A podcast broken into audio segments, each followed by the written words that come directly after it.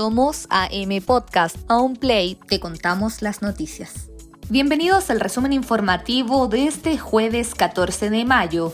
Como siempre, partimos contándote todo lo que tienes que saber sobre el coronavirus en Chile. En la ocasión, fue la subsecretaria de Salud Paula Daza la encargada de dar a conocer las siguientes cifras. Al día de ayer, a las 21 horas del día de ayer, en las últimas 24 horas. Se registraron 2.659 casos nuevos, de los cuales 2.301 son personas con síntomas y 358 son personas sin síntomas. De ellos nos da un total de 37.040 casos totales a la fecha, de los cuales se han recuperado 15.655 personas.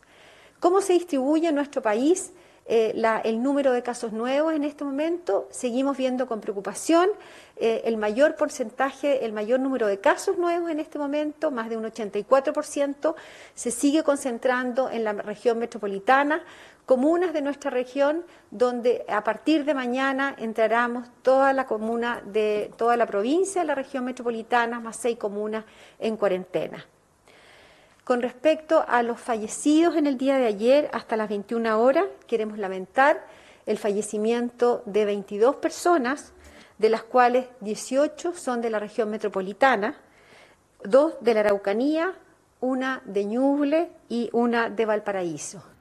En este contexto y pese a los llamados a la tranquilidad que promueve el gobierno, el Cementerio General ha comenzado a preparar por iniciativa propia el espacio para mil nuevas sepulturas. El director del cementerio, Richard Saud, comentó que si bien no tienen una proyección de lo que pueda ocurrir con las muertes en Chile, sí han visto la experiencia de otros países y por lo mismo es que se están preparando para eventualmente lograr dar una sepultura digna a quien lo requiera.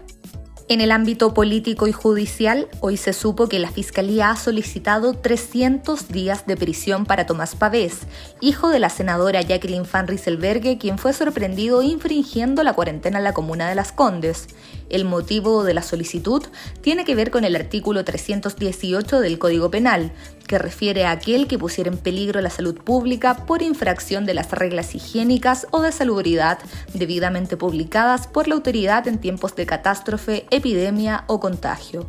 Y en el exterior, molestia generó en el presidente de Francia, Emmanuel Macron, luego que una farmacéutica francesa anunciara que dará prioridad a Estados Unidos en caso de hallar una vacuna contra el COVID-19. El director general de la farmacéutica, Paul Hudson, dijo en una entrevista que el gobierno estadounidense tendrá derecho a los pedidos más grandes, ya que es el país que más ha invertido y comparte el riesgo.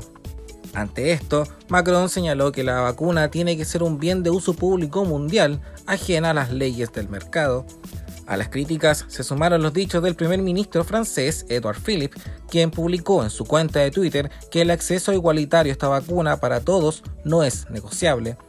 La presidencia francesa anunció que mantendrán conversaciones con los ejecutivos de la farmacéutica a principios de la próxima semana.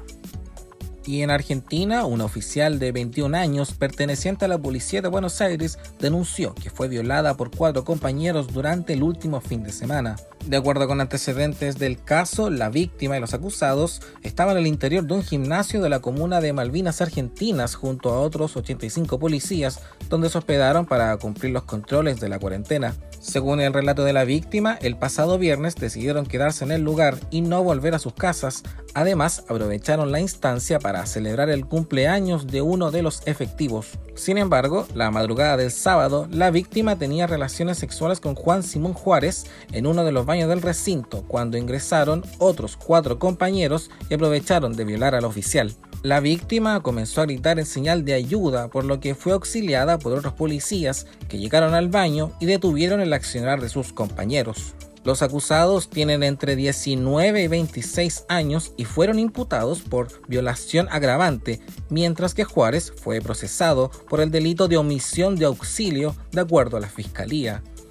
La oficial, quien le concedió una entrevista al portal Infobae, señaló que en un principio dudó en realizar la denuncia, pero finalmente desistió de la idea y presentó los cargos. En cuanto a su estado de salud, cuenta que se encuentra bien, pese a tener uno que otro moretón, pero psicológicamente se encuentra en muy buen estado. Los cinco acusados fueron dados de baja mientras que la víctima se encuentra con su familia y con permiso especial.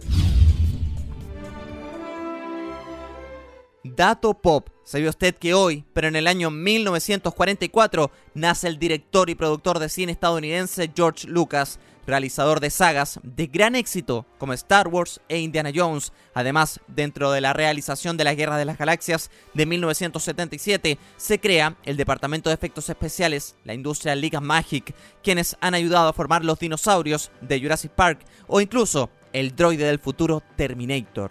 Feliz cumpleaños, un genio. Felicidades a George Lucas.